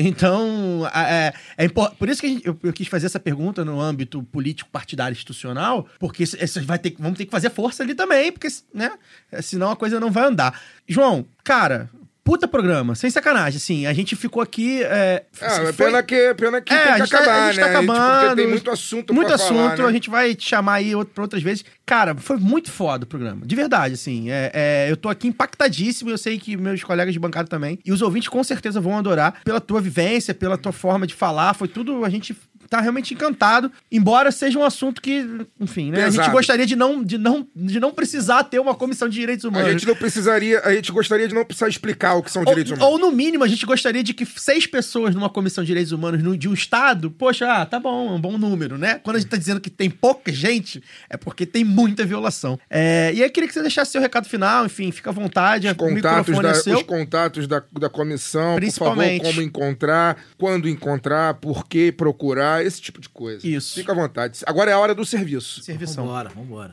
A gente tem um, um número muito importante, e aí me perdoem aqui a gafe, mas eu não tenho aqui comigo o número do zap da cidadania. É, um, é uma ferramenta muito importante para quem está vivendo viola- alguma violação de direitos humanos entrar em contato direto pelo WhatsApp. É, e aí o meu, meu queridíssimo Leon, que promoveu esse encontro maravilhoso, pode me ajudar nisso. E aí a gente vai compartilhar com vocês para em outros programas, Claro. em programas posteriores. Vocês repassem o número do, do Zap da Cidadania, mas não é difícil. Já vou deixar na descrição do episódio de hoje. É, tem o, o WhatsApp, que é uma Pô, ferramenta. vou- deixa eu ver se esse aqui, 21 99670 14 1400. Acho que é. Esse 21 99670 1400. Zap da Cidadania. Pronto. Tem o Zap da Cidadania, que é uma ferramenta que você fala direto com a Comissão de Direitos Humanos. É, alguns de nós, algum de nós vai atender e vai dar um- uma, uma pronta resposta. Nós estamos na rua ainda, na, na- na- no Palácio Tiradentes, que é ali na rua Antônio Carlos, 1 de março, tem sempre aquela confusão ali. 1 de março, quarto andar, sala 406. 1 de março, no Palácio Tiradentes. Palácio Tiradentes. Atendimento de que hora até que hora? Atendimento é de, de 10 da manhã às 17, de segunda a sexta. Mas o Zap da Cidadania tá aí, tá funcionando. Pode mandar o recado, marcar o atendimento que a gente vai, vai receber e acolher com todo carinho. E o recado final, cara, é que a gente se prepare. Porque quem tá contra nós não tá de bobeira. Não gosta de perder. Então, se perder, na moral, vai querer virar a mesa. E a gente tem que estar preparado, mano. Ou a gente quer mudar ou a gente se estagna e fica do jeito que tá. Então que a gente se prepare, que a gente se reúna forças de onde a gente não tem mais, para que se caso for necessário a gente vá pra rua e enfrente o que tá por vir aí. Se vier, tomara que não. É Muito isso. obrigado, gente. Fagner Torres, boa noite. Bom, boa noite. Você, eu vou tentar ser breve aqui, porque eu quero fazer só umas leituras aqui, antes de terminar. Ah, que saudade do momento leitura não, do é, Fagner. não, não, é leitura sobre o que a gente está falando aqui, enfim. Mas é bom pra- também. Para poder passar pro ouvinte, principalmente pro ouvinte desavisado, que por acaso vai ver a descrição do episódio e fala, pô, vou ouvir esse programa aí pela primeira vez, etc e tal. Mas só para poder ficar claro aqui, né, a, a, a Declaração Universal dos Direitos Humanos, lá de 1948, queria passar aqui rapidinho algumas leituras de dois ou três artigos e depois da nossa Constituição Federal, para ficar bem claro do que a gente está tá dizendo aqui, né? O artigo 1 da Declaração Universal diz que todos os seres humanos nascem livres e iguais em dig- dignidade e direitos, são dotados de razão e consciência e devem agir em relação uns aos outros com espírito de fraternidade. E o artigo 7 Todos são iguais perante a lei e têm direito, sem qualquer distinção, à igual proteção da lei. Todos têm direito à igual proteção contra qualquer discriminação que viole a presente declaração e contra qualquer incitamento a tal discriminação. E, por fim, o artigo 9. Ninguém será arbitrariamente preso, detido ou exilado. É disso que a gente está falando. E na Constituição Federal também está muito claro. O artigo 1. A República Federativa do Brasil, formada pela união indissolúvel dos estados e municípios e do Distrito Federal, constitui-se em Estado democrático de direito e tem como fundamentos o inciso 3, a dignidade da pessoa humana. E, por fim, o artigo 3 constituem como objetivos fundamentais da República Federativa do Brasil o inciso 4, promover o bem de todos, sem preconceitos de origem, raça, sexo, cor, idade e quaisquer formas de discriminação. Bom, basta cumprir o que está escrito na lei e nada disso que a gente narrou aqui durante uma hora e meia se repetirá. Um abraço, obrigado, João, e até semana que vem. Curioso que a gente, quando né, ouve esse tipo de. ou lê esse tipo de, de, de artigo, né, de, de lei, é, lembrar que o que a gente chama de violação de direitos humanos, que a gente está cobrando aqui que eles sejam colocados, né, já foi institucionalizado, né? Não é que sempre foi todo mundo igual perante a lei, não. Né? São isso é recente, 50 anos atrás, 30, 100, né? vai depender. Então, por exemplo, mulheres não eram iguais aos direitos dos homens. O direito do analfabeto não era igual. O direito da pessoa que não tinha trabalho não era igual, né? O negro não era nem o gente. negro não era igual, né? Então é, é, é engraçado que a gente, é, a nossa geração meio que tipo, o todos, todos são iguais e tal, aquela, aquele discursinho, é, isso não, não é assim. Por, por isso que a gente tá tendo que lutar pra fazer valer Não o que era tá nem na escrito, letra da lei, Porque né? nem na letra da lei era. Então é, é curioso, sempre que eu leio esse, esse tipo de coisa, me dá, um, dá esse estalo, tipo, cara, precisaram escrever essas, essas coisas, né? Porque não era assim. Luara Ramos, boa noite. Boa noite, Caio, Daniel, Fagner. Boa noite, João. Muito obrigada por essa entrevista que eu acho que já é histórica aqui do lado B. É, bom dia, boa tarde boa noite para os nossos ouvintes, a depender da hora que eles estão nos ouvindo. Como vocês ouviram, eu fiquei muito impactada né, com a nossa entrevista de hoje. Mas eu queria aproveitar brevemente para poder dizer, já que a gente entrou nesse, nessa última parte aí na pergunta do Caio, é, para falar um pouco sobre a política institucional, é, que eu tenho dito, pessoal, que a gente agora né, fala já abertamente aqui do nosso voto e tal. Eu espero que, se eleito o PT, o Lula, é, cometa erros novos. Assim, acho que a gente já não pode mais cometer os erros que nós cometemos. E aí, vindo, eu também é, sou militante do movimento sindical, os trabalhadores dos Correios aqui do Espírito Santo, a gente aprende uma coisa muito óbvia, assim, né? Em qualquer negociação, e aí eu acho que é mais até importante do que se aliar a, a pessoa, não, é saber o que é inegociável para você. Você não vai para uma mesa de negociação sem saber do que você não abre mão. E eu acho que a dignidade das pessoas é algo que a gente não pode abrir mão. Então, quando nós falamos em direitos humanos, é, é algo que atravessa todas as outras políticas, porque todas as políticas tratam de direitos humanos, essa é a verdade. Então, essa construção, como vocês bem lembraram aí, dos documentos, né, que é o que é preciso colocar na letra e também fazer carne, né, fazer a política se tornar carne, acho que a gente precisa ter muito isso em mente. Então, esperamos aí erros novos. E também, assim, é, é, é, eu não tenho muito mais como, como dizer, porque já falei bastante durante a edição também, mas é mesmo lembrar, eu acho que a, a, a fala do, do, João em vários momentos aqui apontou para isso, quando eu falei de uma agenda propositiva, o quanto isso também parte, de novo, da nossa organização, né? É, parte dessa auto-organização, e por isso que eles acho que estão também é, mais truculentos, eles sabem a potência que a nossa gente tem quando se junta. E a gente tem que fazer isso até para além da institucionalidade, porque é daí que a gente se, é, é, na luta que a gente se encontra, já diria o samba, né? E, então é isso. Agradeço aí mais uma vez e estamos juntos, seguimos firmes e fortes. Daniel Soares, boa noite. Boa noite. É, só complementando em cima do que da minha pergunta, né? Que desde que eu era criança fala essa mesma coisa. É, uns 15 anos atrás eu participei de um processo de conferência de segurança pública, aquelas conferências, né, que tinha na época do governo Lula e tal. E era uma etapa local, não lembro se municipal ou regional, estava representando o movimento social e fiquei na comissão de finanças ou algo assim. E cheio de policial lá, né? Sempre aparelho, esse tipo de, de discussão. E os caras estavam defendendo 10% do orçamento do Estado como mínimo, né? Para a segurança pública pública. Além de ser uma estupidez, porque vai resolver alguma coisa. Eu, já, eu, por acaso, tinha feito um estudo naquela semana, naquele mês, é, levantando dados de orçamento do, do Estado, e já estava em 12. Aí eu falei, mas gente, já está em 12, não resolveu nada. Aí os caras, já tá em 12, tá em 12. Tem que ser 20.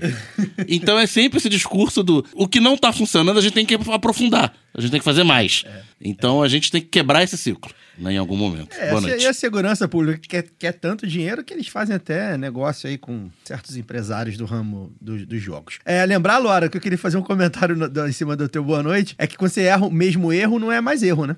É escolha, né? Então, enfim, é vamos, é, é, vamos errar coisas novas. Bem, para fechar aqui o nosso programa, eu vou dar o nome aqui dos dois cidadãos que ganharam o sorteio da camisa crítica para apoiadores e apoiadores do lado B, referente ainda a Márcio e Abril, tá? Eles ainda não retornaram o contato. Então, Lucas Gonçalves e Marcelo Batista, olhem seus e-mails de cadastro ou entre em contato conosco aí pela rede social para fornecer os dados para a camisa crítica, enviar os brindes. Queria também mandar um abraço para os jornalistas do Grupo Globo, né? É, da rádio, TV, de jornal, tem vários que nos ouvem. Uh, dá o parabéns, né? Porque eles são muito bons em fazer o entrevistado arrumar um tempo para dar entrevista, né? É uma magia incrível, né? Grandes personalidades conseguem uma ali, duas horas do seu tempo para falar com a Globo, né? Cara, que, pô, é difícil arrumar tempo de muita gente. Então, competência incrível aí dos coleguinhas da grande mídia. É, e aí, na editoria, agora um assunto mais sério, na editoria do jornalismo de grande mídia, desejar aqui a nossa solidariedade ao Rubens Valente, um jornalista que perdeu uma ação bizarra pro Gilmar Mendes, foi condenado a pagar 310 mil reais por danos morais pela publicação de um livro, Operação Banqueiro, que é uma reportagem do Rubens detalhada sobre o banqueiro Daniel Dantas, preso em 2008 pela Operação Satyagraha da Polícia Federal.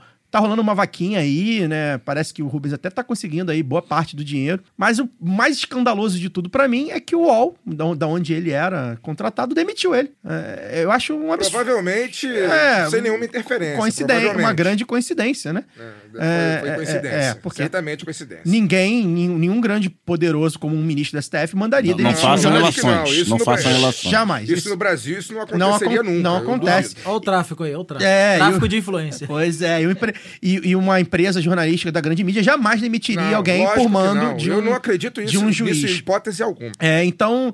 E aí, né, a gente traz aí um debate que a gente sempre faz, né, da democratização da mídia, e é por isso que a grande mídia não quer fazer, né? Porque a, a, mídia, empre- a mídia empresarial hegemônica quer ser livre, livre pra fazer esse tipo de coisa. Enfim, sempre será a minha e a nossa inimiga de classe, tá, galera? Então, a gente fica por aqui, mais um lado B do Rio, semana que vem tem mais um episódio. Até lá!